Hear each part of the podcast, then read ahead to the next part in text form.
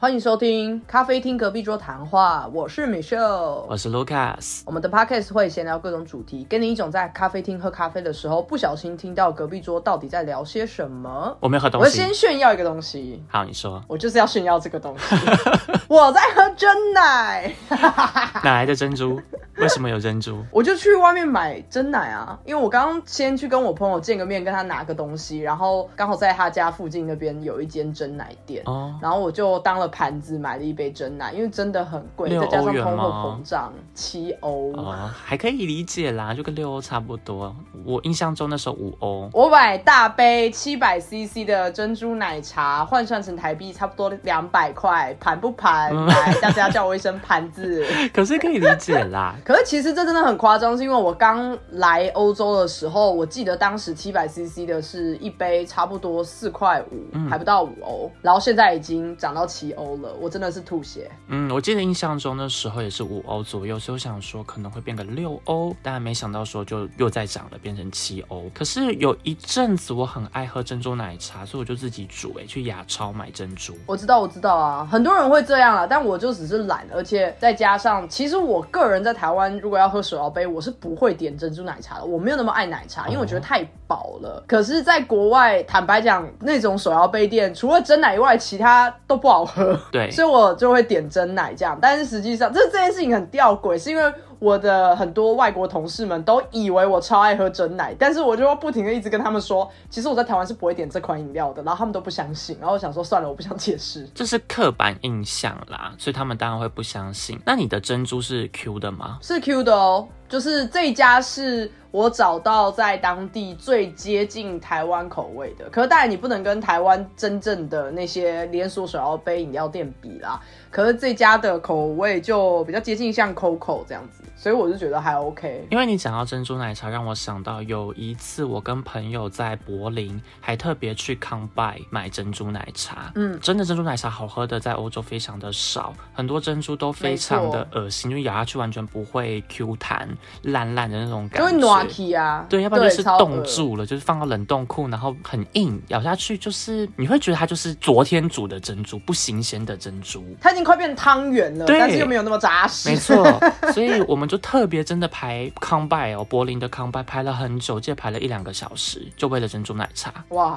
我之前去科隆玩的时候也是特别去康拜，哎就可是刚好人没有那么多，哦，所以我也是特别带了两杯回饭店喝。那个时候，嗯嗯，真的很值得。对啊。好，本周的琐事你先讲好了，你好像发生的事情比我多。对，因为其实之前有跟听众讲说，在我们公司的话，Microsoft Office 是要自己买的。真的很扯，对，那后来我很幸运的，我有登记到，因为我主管帮我登记，所以我可以有 PowerPoint，然后 Excel 跟 Word，然后我就取消了购买。嗯可是不知道为什么，就是我在取消购买的时候，它有跳出一个画面说，我在四月十二号就会没有这个 Office 的功能可以使用。嗯嗯，那我就想说，哎，四月十号还没到啊，距离那时候还有两个月左右，还有一个月，还有一个礼拜，我就想说应该没事吧，都可以用吧。结果真的到四月十二号那天的时候，我的 Office 真的不能用嘞，我没办法开 Word，我没办法开 PowerPoint，甚至打字都没办法打。就过期了。对，怎么办？然后因为点进去，它上面就写说你必须要购买或者输入钥匙一个 key 进去才可以。嗯嗯嗯，那我就赶快联络 IT，还有联络我们公司的一些助理。我有申请到 Office 啊，啊为什么没有办法用了？他就说也不知道。然后后来隔天，我就想说怎么办呢？就赶快要寄信跟我们的 IT 联络的时候，我发现说 Oh my God，我连 Outlook 都不能用了，我不能寄信了，我只能你收全部都是信。Office。对我只能收信，但我没办法寄信，我觉得这很瞎。我真的觉得你们公司这一切都很瞎，因为 Lucas 的公司不能透露是哪一间，可是如果大家知道，大家一定会挑眉的那一种，因为不是一间小公司哦。对，而且是一间还还算是蛮有名气的，算科技公司吧，所以听到你会觉得说怎么可能的那种程度。没错，就是资本额很大很大，员工很多了，然后竟然还要这么的省钱的公司。但也有可能是因为员工数量太多，所以他们就想要从这个地方慢慢的省钱吧。我真的觉得公司会想要省钱这个点都一样，可是连这种员工上班一定会必须用到的工具。工具或者是软体，你还要跟员工讲说什么？你自己先买，你到时候再跟我们请款，我真的觉得很扯哎、嗯那要不要我连桌椅呀、哦，对了，桌椅在你们那边也是。但我的意思是说，我要不要所有事情全部都是我自己一个人先买，然后我连那那块地我要不要先买下来？我上班的那一瓶有没有放我桌子那一瓶？我要不要跟你租？就是我觉得这个太瞎了，你们公司。你讲到请款，那还算是好的。我们公司是没有请款这部分，就是自己出自己吸收。这真的更夸张哎！对啊身为一个科技业，而且是一间蛮大间的科技业，结果既然这些还要全部都自己买，到底在想什么啊？没错，然后我后来联络 IT，IT 跟我说，那请我只能把我现在的 Office 删掉，直接砍掉，然后叫我去公共槽下载 Office。呃我就点进去看，发现说，哎，干，里面的 Office 是二零一三年的版本呢，我们今年都二零二三了耶。Hello，二零一三是十年前，我在用十年前的 Office，我整个就是不可置信，你知道吗？然后后来其实下载回来之后是可以用了，可是我遇到一个问题，我一半以上的信都不见了。你们没有云端哦，我们没有买云端啊，怎么可能买云端？而且越来越扯了。你知道我的 Outlook 只有多大的容量吗？我才十 GB，怎么可能有十十 GB？十 GB 也太好了吧？你们信箱有容量吗？我们就是上云端啊，所以本来就没有这个限制。担忧啊，对啊我。跟你说，你会非常不可置信，我的信箱只有 五百枚而已。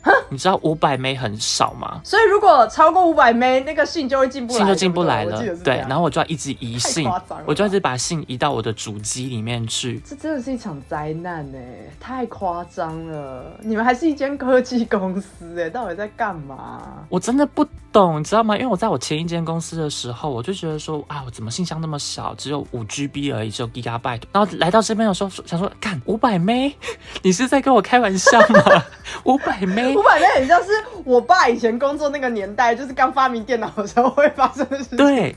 然后呢，所以我就看到我同事每一次收到信都会做一个动作，就是赶快把信移到自己的其他信件夹，移到主机去，免得占到五百枚的容量。好夸张哦！夸张，真的夸张。你们真的很夸张，这真的是没有比较，没有伤害耶。因为我先说我在台湾工作的时候，有一些假外商，可是当时这些，比方说 Office 这些，当然全部都已经是有帮你下载好在你的员工电脑里面。我觉得这些都是基本的。但我后来到我现在这间公司上班的时候，我觉得又再更进阶一点点，是我们打开公司的这些 Office 系统，它是直接有公司的模板给你用的。嗯，就我打开，它会直接上面推荐就不会是什么空白的页面，它会直接你打开所有的主题都帮你做好，还有给你一大堆范本，然后你只要把中间的文字删掉，打你要的东西，然后它把背景什么该做的全部都做好，然后它下面还有一些备用的所有你可以使用的背景图片啊，然后一些小小的图片，或是公司已经有授权的一些图片，或是小小那种像是 emoji 的东西，公司款的全部都帮你做好。也太方便了吧！还有一些图表，全部都会帮你弄好。你只要把数字 key 进去，按 Enter，它图表全部帮你跑出来。我满满的羡慕你哎。这真的是没有比较，没有伤害。我也是到了我现在这间公司，我才知道说，原来大公司是这么帮员工在省时间，然后就变成说，难怪有一些员工他可能受邀回一些学校去演讲的时候，为什么他的 PowerPoint 可以这么漂亮？其实公司有帮一半的忙，因为你不用重新排版，你不用重新去设定，你不用去管说这个配色跟那个配色搭不搭，我这边的背景要用什么？因为其实像我公司，我光有一个档案，它是写 PowerPoint 的 template 这样子，然后我打开里面是七八十页，然后全部都是各种不同的 template，你可以直接抓。哇哦，所以我真的没有比较，没有伤害，所以我才会说你们那个真的太夸张。我们这真是低等，我们就是一个底端的概念，你比我们维度高很多。我不知道台湾的那些外商是不是也有我我刚刚讲的这些，但我相信要设定这些并不会很困难，是公司有没有这个心思去帮助员工的问题。对啊，你知道吗？这件事情就跟我的第二件琐事有很大的关联，就是我去面试了其他的公司。哦，恭喜！对，因为我觉得我们公司现在待在这间真的是太瞎了，因为如同之前在 Pockets 讲到，我在进来我们现在这间公司第一天，我就觉得说，哎，这个环境怎么会这么的让我很意外？嗯，因为那时候疫情的关系，所以我没有来看到实际的状况，我不知道办公室的环境是怎么样的，那我也不知道说，哦，原来要买 Office 这一块，所以我就去面试了。那面试过程很有趣，因为主管就问我说，你在意什么点？你对于办公室，你对于公司有什么要求吗？或是你的期待是什么？天啊，你刚刚会讲说要有 Office 吧？对，我就问了，我就说，嗯，我想要请问一下，员工需要自己带电脑来上班吗？有提供 Office 系统软体吗？这个主管就说有啊，当然有啊。我就说哦，那太好了，因为在我现在这间公司的话，员工要自己带电脑，自己买电脑，然后要自己买 Office。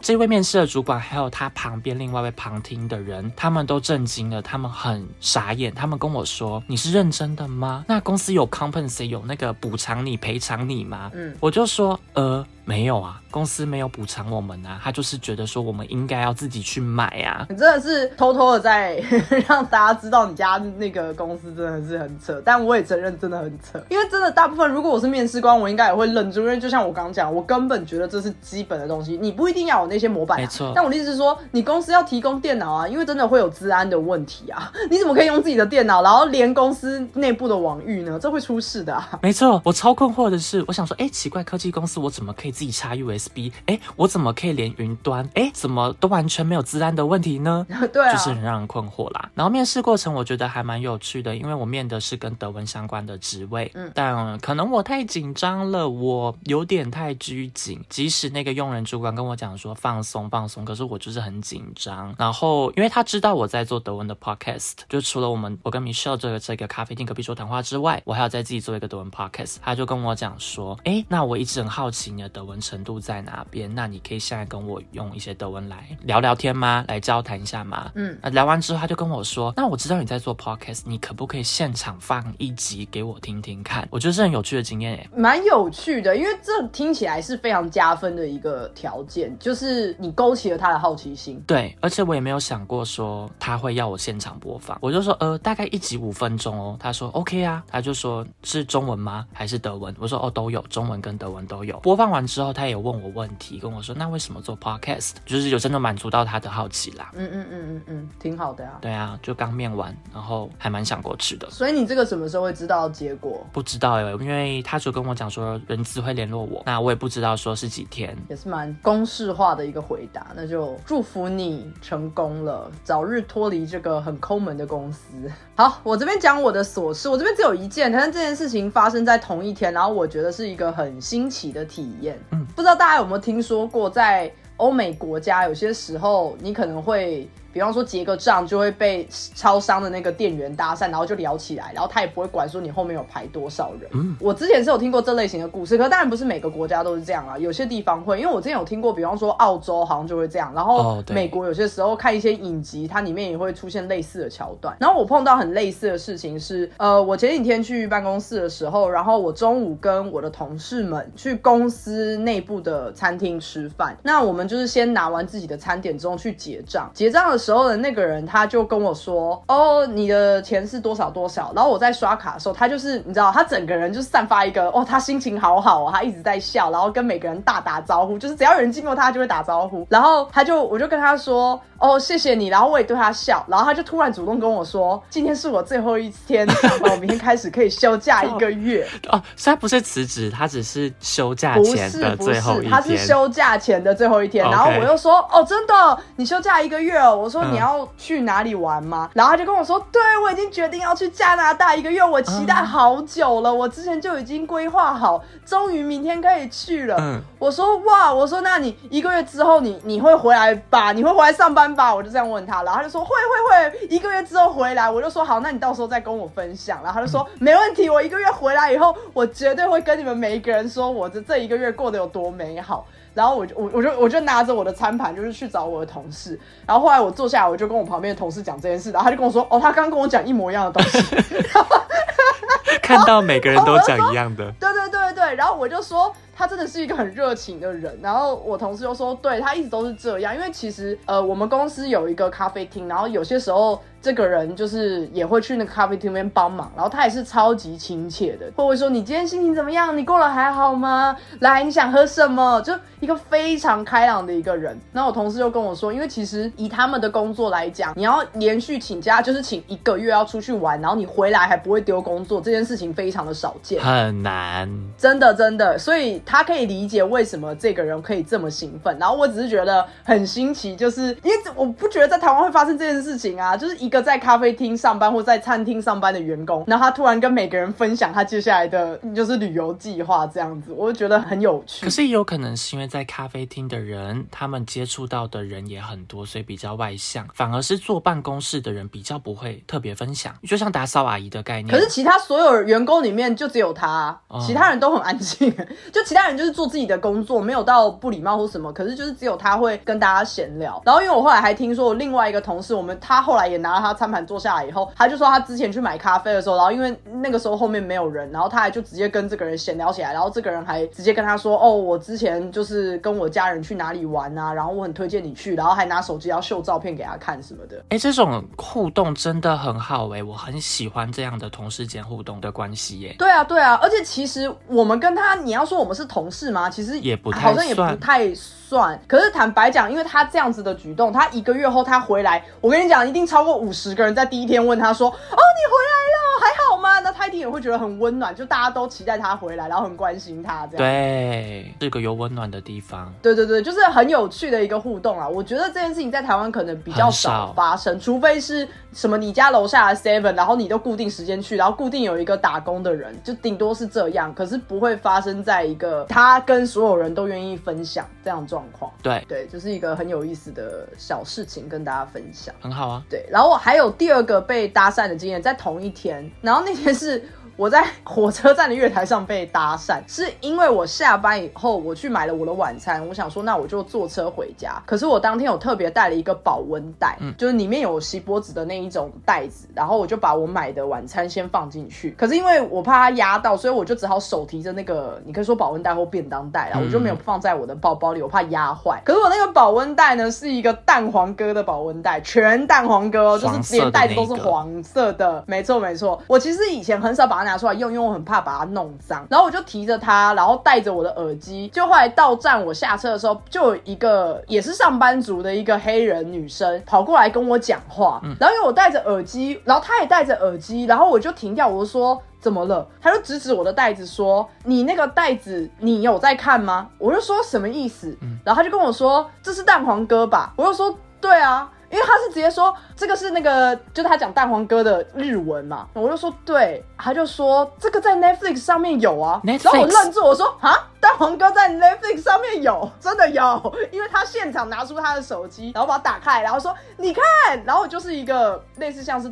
真人版的真人版嘛，动画版、三 D 动画版的那一种蛋黄哥，然后我就愣住，我说，所以他的故事在讲什么？他就说，哦，就是他们在找妈妈的一个故事。哦，是哦。就说，哦，对我跟你的反应一样，因为我是想说，我明明拿着它，所以那个人一定觉得我很喜欢他，所以我才会拿着它。嗯。可是实际上，我只是觉得他很可爱，我完全没有看过他的动画。哦。然后这个女生就说，哦，对对对，我觉得很好看，我现在正在看，所以我看到你的这个便当袋，我就想说跟你确认一下。我说，哦，好。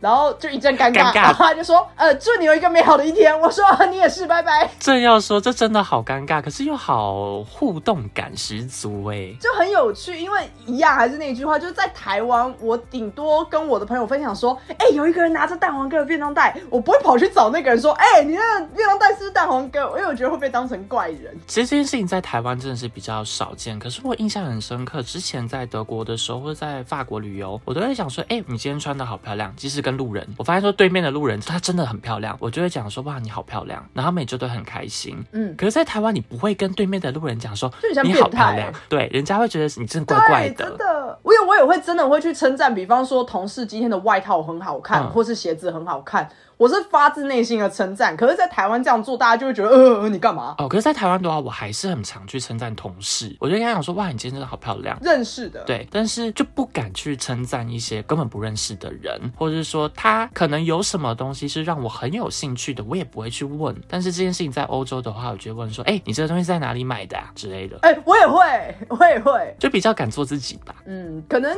在欧美这状况比较常，很普遍啦，就是一件小小的事情。可是坦白说，那。一天我心情蛮好的，就是虽然这也不是什么夸奖彼此，但是就是会有一种哎呦意外的发生了一件不错的事情，然后很有意思，就是人与人之间的温暖或是连结的那种感觉。是啊，其实我真的觉得，不管说是跟陌生人还是跟朋友啊，都是需要一定的互动的啦，这才会让你一天变得比较不一样，有特色。真的，真的，真的。我要讲我的另外一件小琐事是今天发生的，我觉得好可怕，你可能不知道这件事情，我差点晕倒在健身房里面。为什么？你是没有吃饭吗？不是，其实我是在做卧推，卧推的话就是躺在一个板凳上，然后举根长长的东西，然后上面去加杠片，然后把它往上推，嗯，就是练胸的。那我加到四十公斤，就跟我平常练的重量差不多，所以我觉得还可以。可是呢，我没有注意到我的项链卡住，卡在头跟背的下面有一块软垫，我没有注意到我的项链滑进去了，然后卡到里面。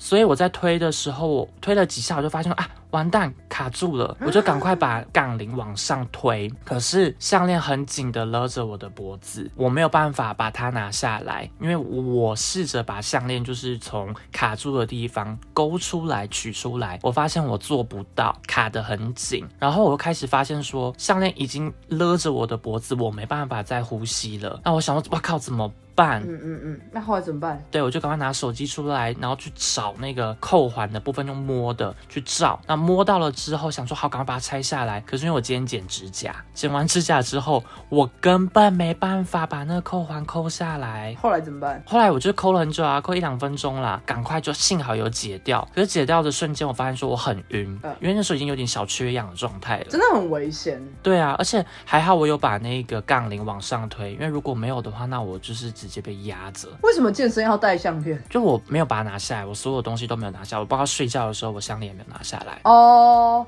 这真的要很小心哎！我觉得不管是健身还是运动，真的那些什么手环呐、耳环呐，你本来觉得说哦，我又不会碰到，但真的很可能会发生一些意外，对，就勾到什么的会受伤，这种真的可怕。所以提醒大家，真的是健身的时候，就像米修提到，全部都拿下来吧。对啊，因为我以前很爱打球的时候，我其实很讨厌别人戴着耳环呃来打球，因为你有些时候手挥到或是怎么样，如果你不小心勾到它，它会爆血，然后你就想说，这好像不是我的问题，你为什么要戴耳环打球？可是你一定要跟他道歉，因为这真的是耳朵会直接裂掉，真的很恐怖，所以好可怕。不要觉得说你不会碰到那个地方，但是你真的是意想不到，很可能不小心会勾到什么，真的要注意啦。嗯嗯，尤其是这种圆形的耳环，我觉得超可怕。对啊，那种一拉哇，哇，天哪，不敢想象。我其实不懂为什么女生要戴圆形的耳环，我想说，如果今天被人家真的一扯的话，那不就真的断掉了吗？可是坦白讲，平常不会有人随便 随便去扯你的耳环啊。如如果不是运动的话。所以我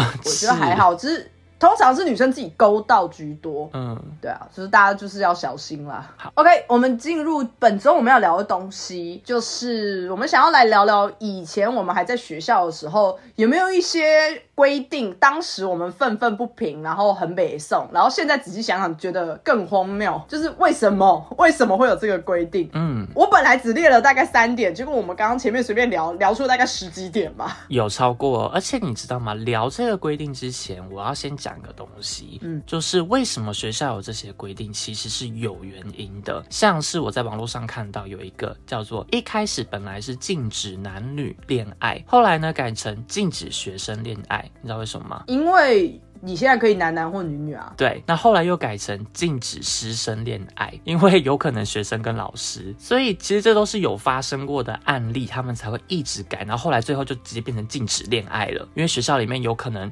男女、男男、女女，或者老师跟学生，或者是工友这些都有可能。坦白讲，我还是觉得这个规定有点太多哎，就是有一种恋爱这个东西有点像是人类本能，你要做的事情是正确的教育，而不是直接说哦不准这样。但为什么都要教育？我不懂，我的意思是说这件事情为什么不能？不是，我是说要教育的事情是，比方说如果你要上床的话，那后果自负啊。然后或者是你还没有满十八岁啊，如果你你让另外一边怀孕了，你们可能双方互告什么的。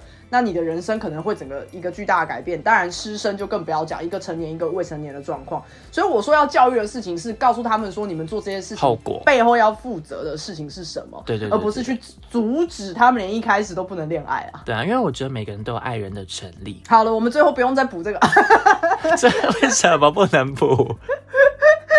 但你知道吗？因为我还有曾经看过一个是禁止在宿舍装窗帘，你知道为什么这个规定吗？这个我完全不懂哎。不是每个学校都有这个规定，只是有一些学校有这个规定，一样是因为有发生过事情。我在网上看到说，有人在男生宿舍里面养猪，他把猪藏在窗帘后面，然后越养越大只，然后学校有一天才发现说，哎，怎么这边有一只猪？等一下，你是说 pig 吗？P I G pig 吗？我真的是说 pig。你刚前面讲那个故事跟这个故事，我刚想说哇口味好重哦，然后想不对，是真的，是真的猪，就是动物的猪会。那个猪好，很荒谬啊！我就是说，谁会在宿舍养猪？可是真的有发生哎。可是你不准装窗帘的话，那不是早上那个阳光洒进来就会马上被弄醒吗？因为太亮了。可是这样也是好事啊，因为这样你就不需要闹钟了呀。这样不好啊！我如果熬夜，我隔天早上每一课我就是要睡过去啊。哦，也是啦，但就刚好那个学校啦，并不是每一个学校宿舍都有这个规定。也是啦，也是啊，但真的是很特别呢，这个规定。对啊，而且还有人会自己在宿舍里面砌浴缸，你知道吗？用砖墙直接打造出一个澡堂出来，好厉害哦！我觉得这已经是厉害木工的程度了，就很强，真的很强。因为我以前宿舍最普遍的规定就是男生不可以。进女宿啊，可是我不知道为什么女生可以进男宿，我觉得超级奇怪的，超级不平等。可是当然，大家还是会偷偷来啦，但就是偷偷的嘛，就是比方说夹在人群中啊，或是戴帽子啊，或是拿外套罩住头，然后跟着人群一起进去啊，等等。对，只是我那个时候还是会觉得说，台湾这种规定一样，跟前面那个恋爱一样，你可以理解他为什么会有这个规定。可是我还是觉得说，如果是大学大家都成年了，就一样，让他知道你的后果就好了，或者是真的没有必要啊。就是我们之前在聊那个室友那一集，我也说过啊，我在国外念书的时候，我隔壁的美国男。我打开他门，我还差点看到他裸体。就是对你，你就是在国外这件事情很正常。你你知道你在干嘛，然后你知道可能会发生的事情比较重要吧？嗯，没错没错，同意。对啊，我这边还有列出几个我觉得很奇怪的，是有发生在我们身上的嘛？对吧？对比方说服仪检查的部分，因为我们以前的那个年代，就我们那个年代，我不知道现在的状况是不是越来越松了。我相信我们以前那个年代，尤其是。国中开始就会有很多奇奇怪怪的规定，然后我记得一个是不能穿短袜。所谓的短袜，就是在你的阿基里斯腱那边。这样讲大家懂吗？脚踝。对，脚踝就是当时变成说要把每个人的长裤拉起来的时候，要明确的看到有袜子。如果你是拉起来的时候看不到袜子，那就是短袜。哦，对，有这件事情。然后我一直都不懂这个规定为什么啊？其实就是帆船袜不能穿，或隐形袜都不能穿。对啊，为什么啊？我还是不懂哎。我也不懂哎，我觉得这件事情又不影响任何人。对啊，我唯一想到了一个合理的理由，但不构成可以成为一个规定，叫做因为你穿长袜其实比较保护脚，就如果你在运动的话。但是我可以不运动啊。对对对，因为你不是每天都有体育课吗？我现在仔细想想，我就觉得为什么？有没有听众知道可以为我们解答一下，为什么不能穿短袜？那那个时候有规定不能穿超长的长袜吗？没有吗？没有哎。那如果穿丝袜嘞？可以啊，女生如果制服是裙子的，很多人冬天都穿丝袜，或者是穿那种到膝的袜子。那如果男生呢？你要穿你穿啊，我记得那个时候也不会有人特别。真的假的？所以那时候不可以，男生可以穿丝袜，但是不能穿短袜。我其实不确定哎，因为没有男生穿过丝袜，我没有看过，至少在我的国中，所以这是一个我觉得很匪夷所思。然后到现在为止，我还是不知道为什么要规定这个。嗯嗯，因为你讲到服仪，我这边也有列到，可是我觉得这个是比较可以理解。因为你那个短袜，我真的也是不能理解。我那时候非常讨厌的是检查指甲跟头发，而且每两个礼拜就要升旗站在太阳底下，让教官来检查你的指甲长度。你有吗？我记得指甲只有在国小的时候会检查，但是我也不知道原因。哦，我们是国中，而且因为那个身教，我们都学校都叫身教啦。对对对，身教组长不是教官，对他就会来检查大家指甲。然后因为我的白色的那个指甲又是比较，就是我们指甲会有白色断层嘛。嗯，白色是在比较里面的。嗯，那有一些就想说，你一定要把白色全部都剪干净，我就觉得很不舒服。我常常剪到肉。那如果你今天身教判断你说你指甲太长，你就要还要再去剪，然后再去找时间给他看，说哦，我指甲剪完了哦，可以过了吗？好无聊哦。对，我觉得这件事情超级智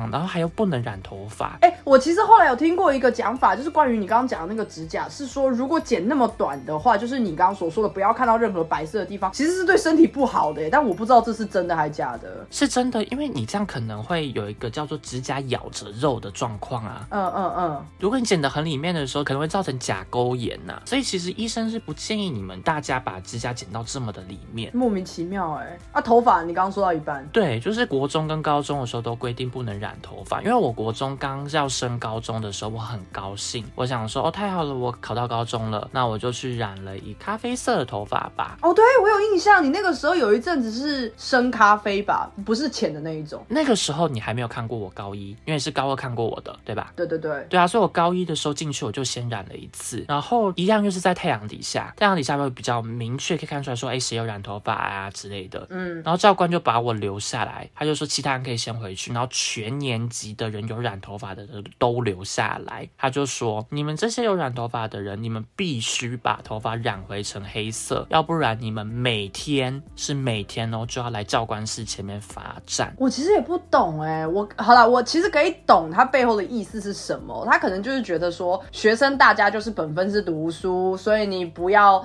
就是花其他的时间或钱在那些事情上面。可是我不懂的点是说，呃，不是啊，你我顶多可以接受叫做你不要染一些奇形怪状的颜色，因为那可能很伤头皮。你如果是站在这个立场，然后跟就是还在发育的小朋友说，因为会伤到你的头皮，可能会影响你的那个毛囊还是什么之类的，我不知道。我我先说，我我不是我不是医学系的，所以我不确定。是会啦，是真的会。对，如果是站在这个立场，然后奉劝大家不要染，比方说那种要漂的那种颜色，或是用那种很烂的染剂的话，我还可以理解，因为你是站在关心学生，而不是只是说啊染头发一定是坏学生。因为我觉得大部分的那个时候会这样规定，就是因为他觉得染头发都是坏学生啊。对他们真的这样归类。可是你刚刚提到这一个说，他如果可以出于关心，我可以理解。但关心如果变成强制说。你不能做，那就变成一个碍手碍脚的一个限制了。而且有时候染个蓝黑色，我觉得其实是一个完全没有到很严重的事情。然后后来就像米秀刚提到，我后来染深咖啡，我一样就是一直被教官拦下来啊，我就觉得好烦哦。这个我也是我不懂啊，坦白讲。可是我必须要承认，以前尤其是国中的时候，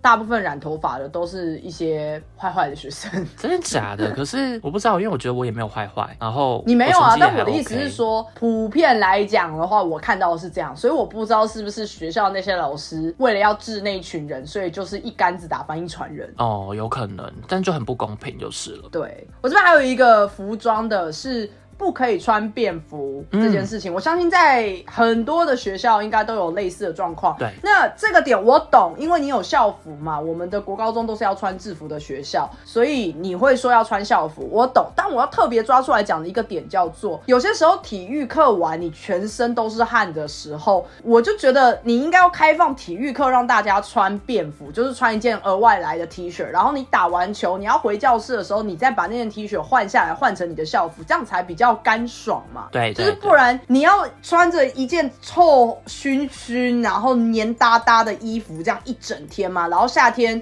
可能又有开冷气什么的，超容易感冒。可是我发生好几次都是，我先穿了便服，我打完球之后，我在回教室的过程中，我遇到了教官，然后教官可能就会记我。然后我就觉得说，不是啊，这太荒谬了吧！我没有要，我要回去换衣服啊！而且我们是一大群人，就很明显，我们刚上完体育课，然后我们一群人全部都被记。那个时候被记会怎么样？就是要去做一些公共服务啊，就是什么扫地啊、倒垃圾这类的，或罚站。对，罚站。然后如果累积到一个程度，你都没有去把它消掉的话，小过要先警告啦，然后就变小过这样。所以我当时就是觉得很愤愤不平，想说这什么烂规定啊？那还是你要我感冒吗？还是你要我一整天都臭烘烘的，然后一整天都。全身黏 T T 很不舒服，我不懂哎，这个规定是我最生气，因为我实在太爱运动了，所以我那个时候真的好生气。其实我也很生气这个规定，可是我并不是因为出于运动的角度，因为我不运动，只是我很常穿着便服在学校走。为什么？我就很讨厌学校的衣服啊，我觉得很丑，非常的丑陋。那大家都一样丑啊？不知道，那时候就是常常穿自己的外套，然后自己的衣服。嗯，因为现在你已经讲到学校的衣服嘛，我这边有列了很多跟学校衣服有关的，是我印象很深刻，运动服不能搭。搭配制服，因为在我们学校的话，我们是有专门运动课的运动服。你好像一个礼拜会有两天要穿，然后另外三天的话就是制服，尤其像升旗那天要穿制服，对吧？对对。然后有些人就想说，他要一个运动服的上衣加上。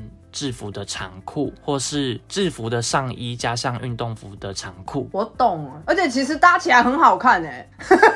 我其实有点忘记了，我有点忘记好不好看了。但是我知道很多人想要做这件事情，可是就被禁止。他就说你必须运动服加运动服，或者制服加制服。对，我也记得这个规定。可是我当时不会混搭，还是哦，还是我会。我觉得比较麻烦的是升旗典礼可能是固定，假设礼拜三好了。可是我们假设礼拜三又有体育课的时候。就会很麻烦，然后就变成那我要穿两件衣服吗？你要带两套衣服去，真的很麻烦。可是你说是怎么搭的？你那时候是搭运动服的长裤吗？我其实也忘记了，哎，我也忘了。我记得好像后面到后期，可能是班导也没有特别要求吧。我我记得我好像几乎一个礼拜有四天都是穿运动服去的。嗯，其实这件事情是可以的，好像是班上统一就好，你不要换来换去。就是如果是要出去升旗，然后一个班有人制服有人运动服，好像就有可能会被你讲这样。没错。可如果班上是统一的，好像就还好。嗯，对对。对，然后还有一个很奇怪的就是，我们学校再冷，你都必须要把羽绒衣呀，或是你自己的外套穿在学校外套里面。哦对对对对，这很不合理。你要怎么把羽绒衣穿在学校外套里？规定你最外面的那一层一定要是学校的衣服。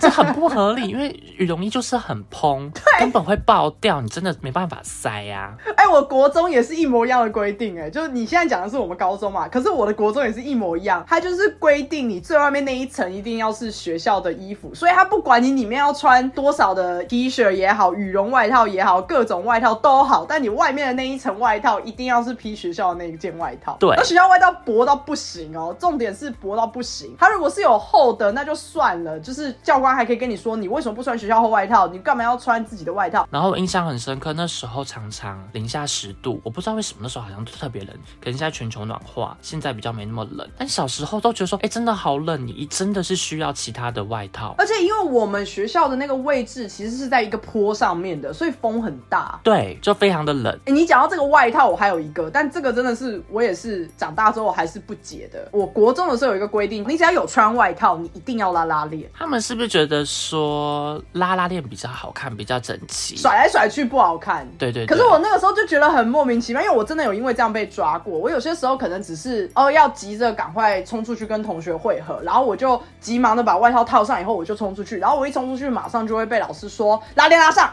然后我想说啊哦哦哦好，然后我就边跑边拉拉链，然后下一个就是早上上不要奔跑。我想说毛很多哎，所以你现在就养成这个习惯，就是穿外套也都要拉拉。对，我现在就会变成无意识的，我只要一穿上外套，我就很自然的拉上来。但是我每次拉上来的时候，我心里就觉得说，为什么？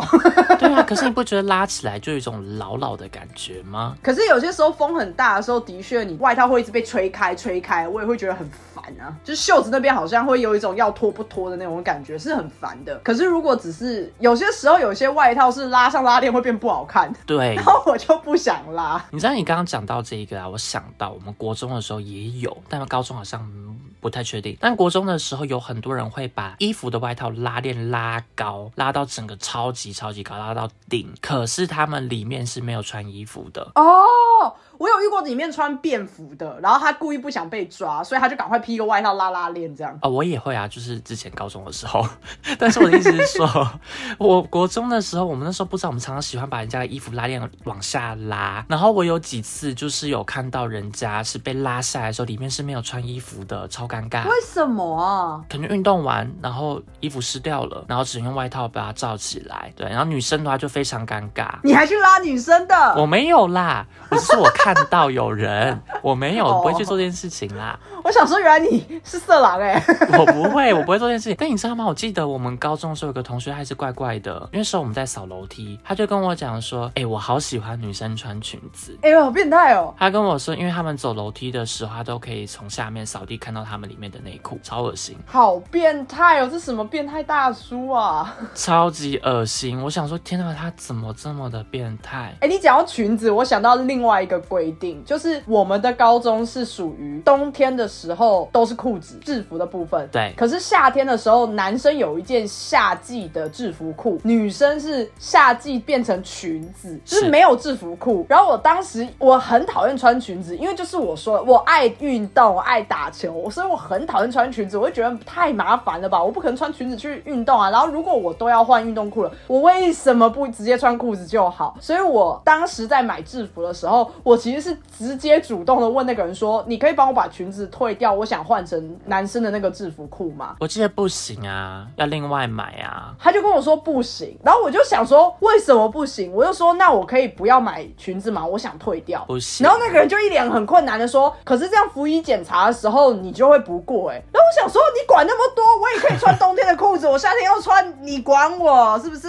然后我就说没关系啊，那到时候再说。然后那个老师就觉得我很叛逆吧，那老师就说同学你这样不行啊，因为我们夏天服役检查的时候就是要检查裙子。然后我就想说好好我买，然后就变成我那个裙子可能到现在都还没开封吧，应该还在我家的衣柜的底层哦，从来没穿过。我印象中对你真的没有在我面前穿过裙子，但是我印象中高二的时候班上也有女生，我高一的时候也有，她也是不穿裙子的，她就额外买裤子，然后刚好没有被刁难。我后来是直接去定做一件裤子。我们那个年代还蛮流行定做裤子的，因为学校的裤子有些时候那个宽裤嘛，然后我们那个年代流行的是直筒裤，就是没有到贴，可是就是窄裤。因为刚刚讲的那个事件，就是他不给我买男生的夏季长裤，我就想说 OK 好随便。然后我记得我好像去西门町还是哪里，我就直接去定做了一件一模一样颜色的裤子。可是其实颜色不可能完全一样，就是一定会有色差，但我没有被抓过。然后那件裤子超级好穿的，就是那种直筒，然后材质很滑，很舒服，很透风。我记得我好像毕业之后我还舍不得丢，我还想说哇，我有没有别的场合可以穿到这件裤子，因为真的很好穿。我印象中你那一件比我们原本的还好看，因为我们原本的真的很宽，宽到我整个鞋子好像都可以塞到那个裤管里面，虽然这有点夸张啦。就很像偷穿别人裤子的那种感觉。对，它就是非常非常宽宽的不合理。可是你那件真的是很直的，然后非常合身，然后我都觉得说哇，穿起来真的很好看，那个身材的比例多棒，自己讲。是真的是好看的啦，我有印象。但是呢，那个规定真的太多，包括说裙子不能改短，那你裤子又不能改窄，又不能改短，就很多种。哎、对，因为以前我还记得我们学校，我们班很多女生很喜欢把运动裤改超短，就变热裤，你知道吗？哦，对对对，就那一件，对，我们有一件夏季的运动裤，然后我我觉得应该很多学校都会这样，有很多的女生她一开始会用卷裤头的方式把裤头卷好几层下去，这样看起来裤子就会很短。可是这其实也会被教官抓，就教官会抓说你的什么膝盖上来几公分要要碰到你的那个短裤，所以呢，他们如果要被抓的时候，他们就把裤头那边你知道卷下来，然后就跟教官说哦没有没有我没有改哦，然后可是久了以后就因为毕竟还是不好看，而且会裤裆那边还是很紧嘛，因为你是用卷裤头的，所以就有很多人直接去改那个连运动裤都拿去改，然后改的很短，就很像热裤，很像那种啦啦队的那种跳舞的那种长度。还蛮好看的吧？我其实是不懂啊，因为我觉得很冷啊，就是你改那么短很冷，而且那个裤子就会发生你刚刚前面讲那个变态同学的事情啊，因为他们穿那么短，其实你蹲下来那个屁股下缘全部都露出来了。哦，对，好了，可能他们也爱露啦，也有可能，但我是从来没有改过衣服、裤子啦。我就只有定做，我没有拿去改。我也没有定，我就想说，好吧，就这样，反正顶多就是我穿我自己的便服，然后我自己的外套。可是其实我也不懂哎、就是为什么要限定这些啊？只是因为觉得有碍观瞻。一致性吧，我觉得他只是想要大家都一样。哦，好啦，除了这种衣服、裤子之外啊，我们这边还有列到一些我觉得不合理的。在我们班上那时候有规定说，不可以自己带充电器来给你的手机或其他装置充电，你有印象吗？我有印象，因为我记得有一个插座就是在讲台的正下方，黑板的正下方。我记得还有包括教室的后面。对，教室后面也有一个，教室后面那个可能比较不会被老师看到，但是很危险，因为可能有人经过会踢到。但是讲台正下方那个老师有些时候一进来就直接看到了。对，但你知道吗？教室最后面的有发生过一次案件，导致于我们班上有同学被记小过。怎么了？他用那个充电器充电，然后被班导抓到。哇，这样被记小过、哦。对啊，班导直接说他在偷电呢、对对对，我记得老师好爱说你们怎么可以偷学校的电，然后我当时只是觉得说，就是哈，原来这么严重哦，偷东西的程度哦。他说学校电费已经很贵了，都要缴很多，因为超过的话就会被罚钱。可是坦白白讲，我觉得这个有一点灰色地带，因为其实一开始根本没有人讲说不能充啊。那有插座，你的手机没电，你就会觉得说，那我就充啊。所以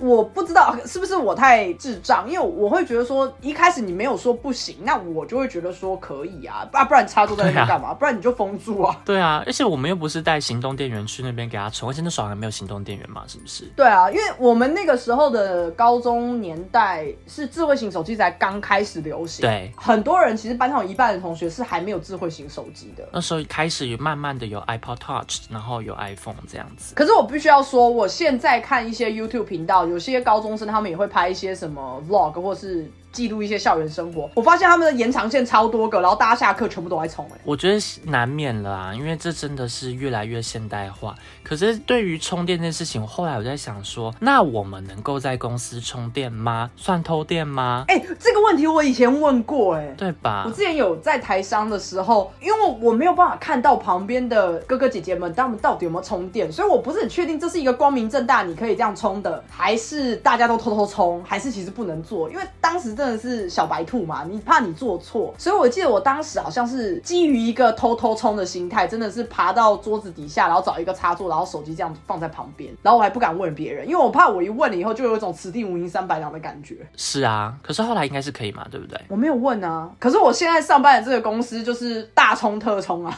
我这是公司的没差。对，因为我看我现在这间公司是大家都很直接的充电，那我想说，基本上一般公司应该不会 care 你的充电。状况吧，我又不是带十个、二十个 power bank 去那边充，我又不是在卖那个充电的，对吧？对啊，我觉得我现在的公司比较不 care，是因为我们都没有固定的座位，所以你要充，你顶多就是那几个小时你在公司的时候充而已，然后你走了就走了，明天是别人坐那个位置，所以你不太可能会发生那种得寸进尺的状况，像你刚刚讲的，因为我相信台湾有一些人可能就会得寸进尺，就是把他家的所有东西都带来公司，然后充饱以后再回去，对 对，我觉得就有点过分了啦。我觉得看是充什么。东西啦，就比方说你刚刚讲的，啊，如果他连续带什么三四个那种行动电源去充，我自己会觉得有点超过了。好，还有一件事情很有趣的是，不能带分享器来学校，我真的觉得很好笑。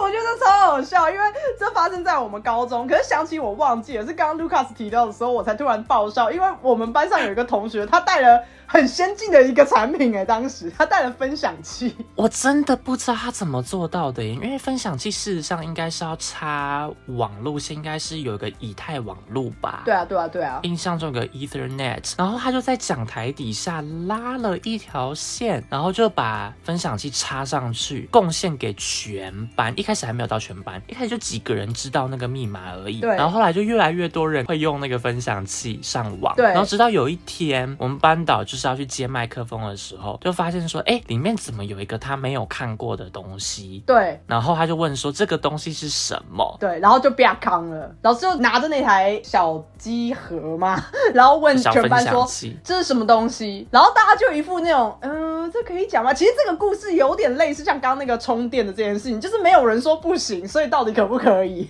然后后来那个同学就有自首，可是他有生气吗？老师有生气耶，可是不是那种大骂那种，老师只说。这个要带回家，这个不能在学校用，什么什么的，我只记得是这样啦。可是我好感谢这位同学哦。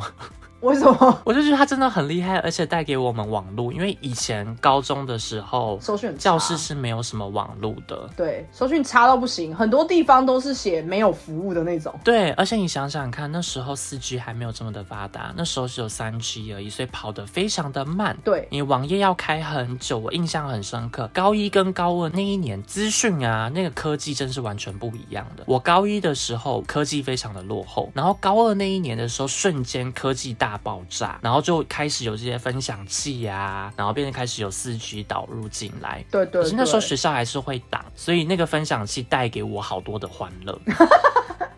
你该不会是拿那个东西来下载一些什么奇怪的影片吧？没有啦，怎么会？我那时候就是玩游戏而已吧，我有点忘记了。哎，题外话，虽然这样有点差题，因为我们讲到这个，你知道之前我们班有一个男生，他在班上就是看 A 片吗？你说我们高中同学吗？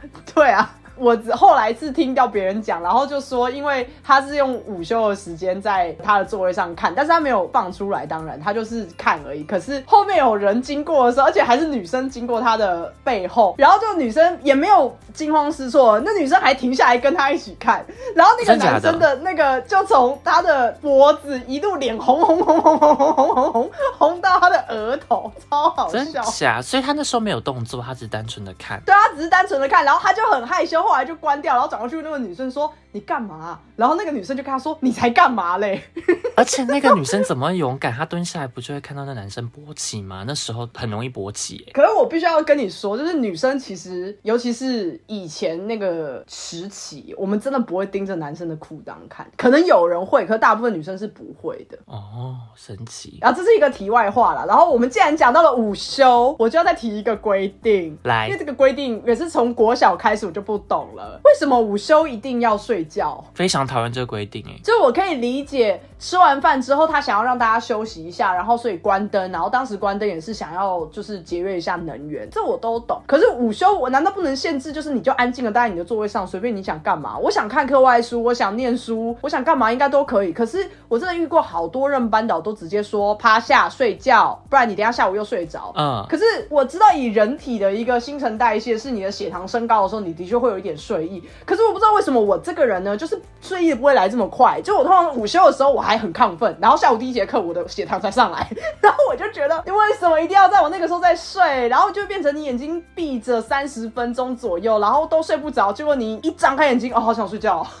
然后我想说，这是本末倒置哎。其实我也真的超级讨厌这个规定。虽然说有些老师的确像米舍刚刚讲的，他会说叫你睡觉，班下午的时候会睡着。可是我必须讲，你就算有午睡，也难保说下午的时候不睡着啊。因为你有些时候可能下午第二堂课是体育课，然后第三堂课就累到爆，一定会超想睡的。而且有时候跟上课内容有关，像我时候就是下午整个都在睡啊，历史课、公民课啊，睡得东倒西歪的啊。哎，真的，我必须要承认，有些老师如果上课的音调太平的话，你真的睡着。对啊，而且我开始觉得以前高中老师人还蛮好的，因为那时候大家睡得很夸张哎。我觉得可能也是高三了，大部分老师在高三不太会抓，因为他知道大家都读书读很晚哦。我猜了，我猜，因为我记得当时又加上我们是文组，当时有一个。好像是礼拜四吧的下午第一节课是物理课，哇，全班没有人要起来，那个真的很惨。可是必须说，那个老师本来就没有很 care 到底底下的学生在干嘛，他都是在黑板上面写一堆密密麻麻的东西，底下的人在玩手机，他也不会讲话。对啊，他就是沉浸在他自己的世界里面，而且他的板书艺术到看不懂。真的，他是在论证说为什么会有这一条定律，补充了很多我们真的当时看不懂的东西。然后他写的每一个公式就是。用英文要写，比方说好 F 等于 ma，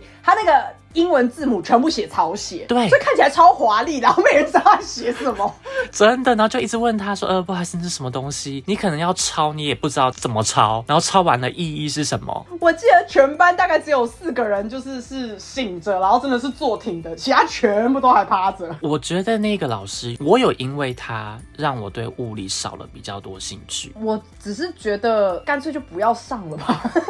因为那时候我印象非常深刻，我最喜欢化学老师。我已经忘了我们化学是谁了。化学老师年轻的、胖胖的，很可爱，然后人很好，所以我都会认真上课。好哦，高高的像一只熊的概念。好，我还是没有印象。我们再讲到下一个点，这个点我觉得应该所有的学生，不管你是哪一个学校，可能都有共鸣。如果有例外的，一定要让我知道，就是学生不能搭电梯。哦，对我们学校又偏偏很高。对我们学校。叫最高层，我记得有到十楼还是十一吧？哦，那么那么矮吗？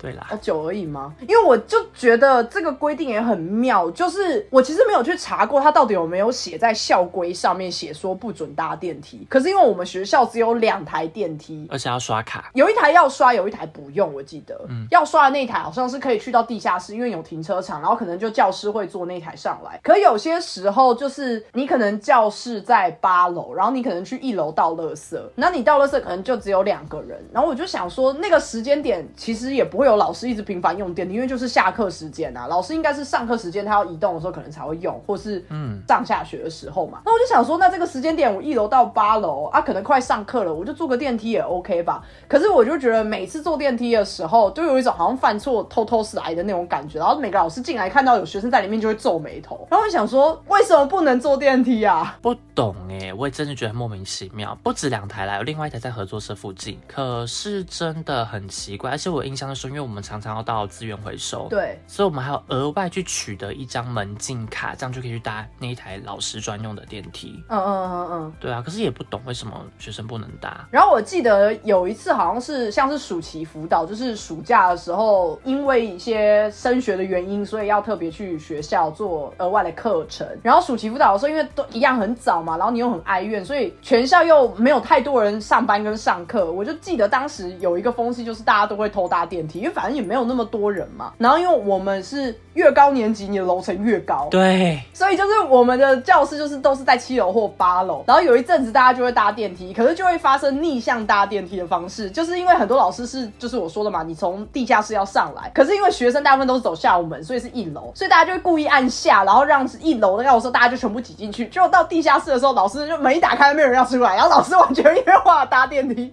然后我就记得有很多老师还因此这样生气，还说你们为什么可以搭电梯？你们全部给我出来！我就记得我好像连续搭了两三天，然后到第四天的时候，就有教官站在电梯门口，然后把所有的学生都赶去走楼梯。哦，他们自私呢？就是嘛，大家一起爬楼梯啊，要么一起爬楼梯，要么大家都可以坐电梯啊，真是的。对啊，我觉得他们这样就是各种不公平。但是因为你刚刚讲到一点，我想到我们的确那时候一年级的时候在三楼、四楼，然后二年级在五楼、六楼，三年级在七楼、八楼。我那时候最讨厌音乐课，因为我们的休息时间只有十分钟而已。对，你从三楼要走到九楼，很花时间。对，我们音乐教室不知道为什么在最高，因为最没有用啊，可以这样讲吗？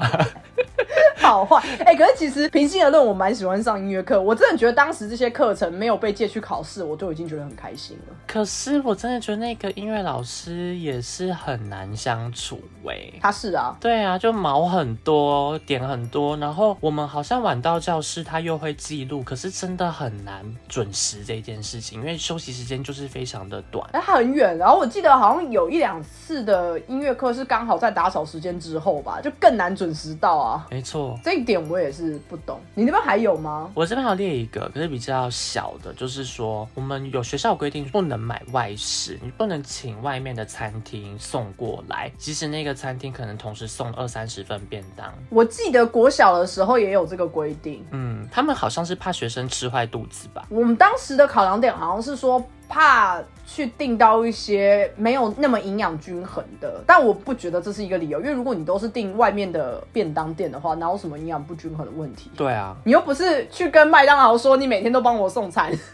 哦，是啊，但我觉得他们可能担心说，如果吃坏了肚子的话，那怎么办？可是任何食品都有这个风险啊。对啊，我不知道为什么当时会有这个规定哎，因为我印象中的确有。有没有可能就是他们害怕，如果今天学生真的吃了，然后外面厂商的东西，食物中毒？他们现在也要负连带的责任。其实我不确定哎，因为我们那个年代是还没有所谓的统餐。哎，统餐是什么？就有点像是樱桃小丸子里面那种日式的那种风格。有一群值日生，他们会先去抬那天的餐点，然后回来以后可能会有人帮忙打菜，或是大家轮流去自己打菜这样子。在比较早期的话，就只是要么就是自己带便当，要么就是去吃合作社的，就是固定会卖的便当这样子。对。所以也有这个规定，但我也一直都不懂。我是带便当的啦，但我也不懂为什么不能。我其实很好奇，因为现在的小朋友现在有 Uber E 这种东西，你能阻止他吗？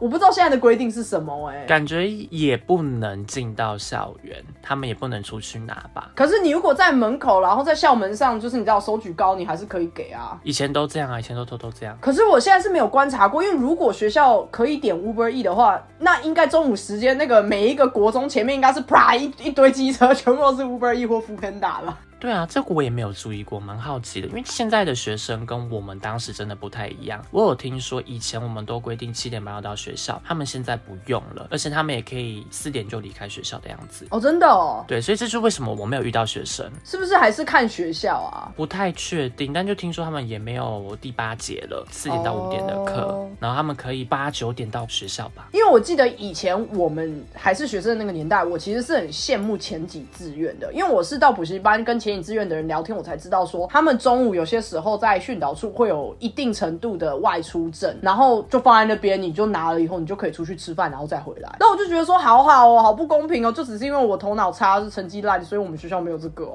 因为我当时真的好羡慕哦。可是其实，如果我是这些学校的话，我以学校的这个角度来讲，我不希望学生跑出去，我觉得很危险。当然不希望啊，可是我当时就觉得很羡慕，就是他们的自由度好大，这是一个这么现实的社会嘛，因为你的成绩好，所以就没有人会管你嘛。而且当时因为我会知道这件事，是因为有些时候他们前几志愿的可能校庆是在平日，然后我就想说平日哪有人啊？因为校庆有些时候会希望家长或是外校的同学来参加，然后他们就说没有啊，就是中午的时候他们就就直接去到另外一间学校。我想说哈，怎么好？对啊？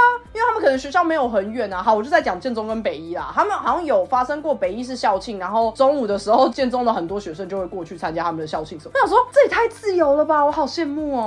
好方便哦。好，我们今天聊了很多以前学生时期会遇到的一些规定，有些可能是校规，有些可能是班级规定，但我们其实也是都是莫名其妙，就不知道为什么会有这些规定。我觉得有些时候可能只是老师方便管理，所以他定定了这些规定，然后当下我们也不敢跟老师互呛什么的，因为你接下来遭殃的一定是你这样。那我是觉得现在学生应该比较自由一点，可是多多少少可能又衍生出更多更多的奇怪规定，一定有，就每个年代都有这样。就是希望大家专注在自己身上啦，不要浪费时间去跟老师吵，真的，因为你吵了，最后遭殃的真的是你。吵不赢啊。真的吵不赢，而且真的对你没有好处，但真的一定会被送，这绝对是真的。好，那我们就到这边，拜拜，拜拜。